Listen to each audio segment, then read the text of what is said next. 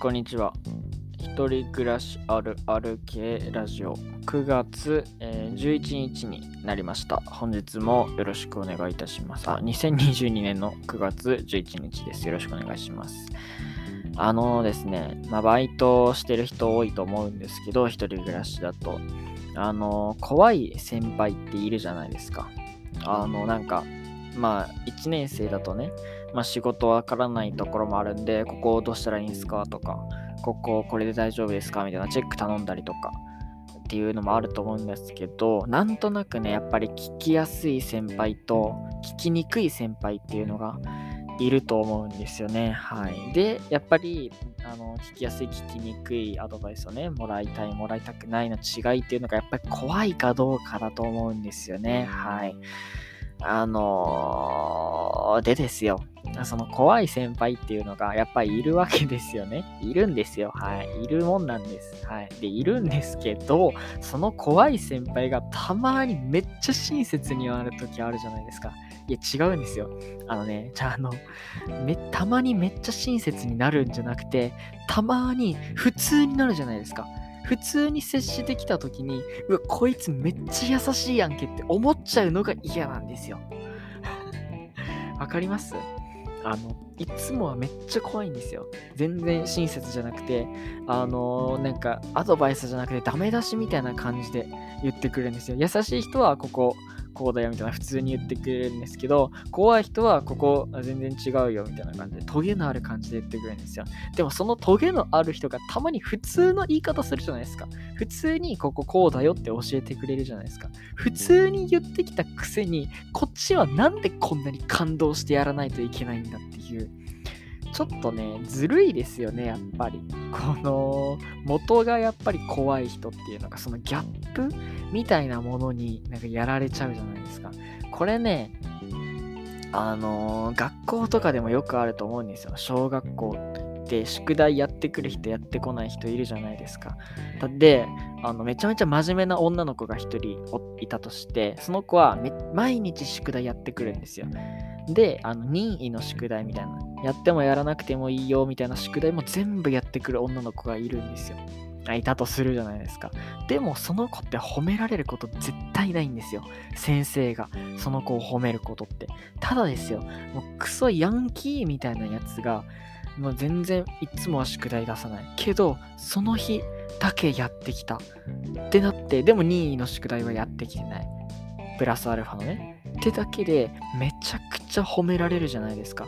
その子が。それってね、やっぱりね、なんとかしなきゃダメですよ。おかしいですよ、そういうのって。ずるいですもん。だって、俺は真面目な子にお褒めてあげたい。一回出しただけじゃそんなヤンキーを褒めるなんてことはしたくないんですよね。僕が先生なら。だから、で、やっぱり真面目な子が、その別に損してるわけじゃないんですよ。宿題をだって真面目にやってるんですから、ちゃんと勉強はできるようになってるわけですし、その優しい先輩もね、怖くない先輩も僕が慕うようになるから、結局は得なんですよ。でも、短い目で見ると損じゃないですか。真面目な女の子と優しい先輩は。だからね、なんとかならないもんですか？っていう話ですよ。はい。これはね、ずるいですよ。ヤンキーがたまにいいことしたらさ、あの、それだけであいつ優しい、めっちゃ優しいやんってなっちゃうじゃん。違うんだよ。本当に優しいのはメガネの地味なやつが一番優しいんだよ。あのね、そういう話です。はい。でもやっぱりあれですよ。人間は、あの、やっぱり真面目な人になるべきだと思います。あの、真面目な人っていうか、その優しい先輩でいるべきだし、その、何？あの、真面目なね、メガネの女の子であるべきなんですよ。宿題を毎日出すような。その方がやっぱり長い目で見れば得をすると思うんですよ。思うっていうか、わかんないですよ。真相信じて生きていきたいなっていう話です。